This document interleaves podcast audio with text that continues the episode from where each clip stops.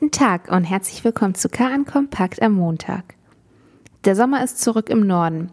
Die warmen Sommernächte locken selbstverständlich viele junge Leute nach draußen in die Parks und an die Förde. Vor allem im Schrevenpark, in der Bergstraße und an der Kiellinie wurde es am Wochenende voll. Der Ordnungsdienst und die Polizei kontrollierten verstärkt die beliebten Treffpunkte, um große Menschenansammlungen zu verhindern und Abstandsgebote zu überprüfen. Die Lage blieb an den Nächten überschaubar. Viele Personen hielten sich an die vorgegebenen Regeln. In der Bergstraße äußerte sich zudem die Präsenz der zusätzlich engagierten Sicherheitsmitarbeiter als Erfolg. Es waren deutlich weniger Feiernde vor Ort als noch am vergangenen Wochenende.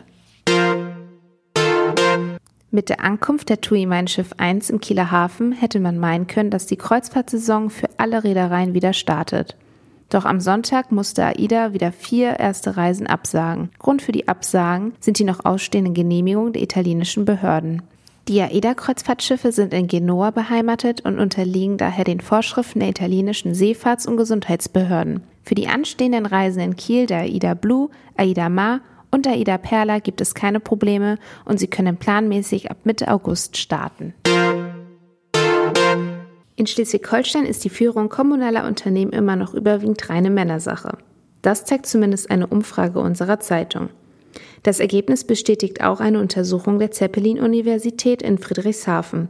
Diese ergab, dass kommunale Betriebe in Deutschland von weniger als einem Fünftel von Frauen geführt werden. Im nationalen Vergleich landet Schleswig-Holstein mit einem Frauenanteil von nur 10,4 Prozent auf dem vorletzten Platz. Die Studie verdeutlicht ebenfalls, dass Frauen heute noch besonders in systemrelevanten Branchen Spitzenpositionen bekommen als in anderen Bereichen. Insbesondere Unternehmen aus den Bereichen Gesundheit und Soziales sind Frauen geführt. Wir wünschen Ihnen einen schönen sonnigen Start in die neue Woche. Weitere Neuigkeiten aus Kiel, Schleswig-Holstein und der Welt finden Sie jederzeit unter kn-online.de.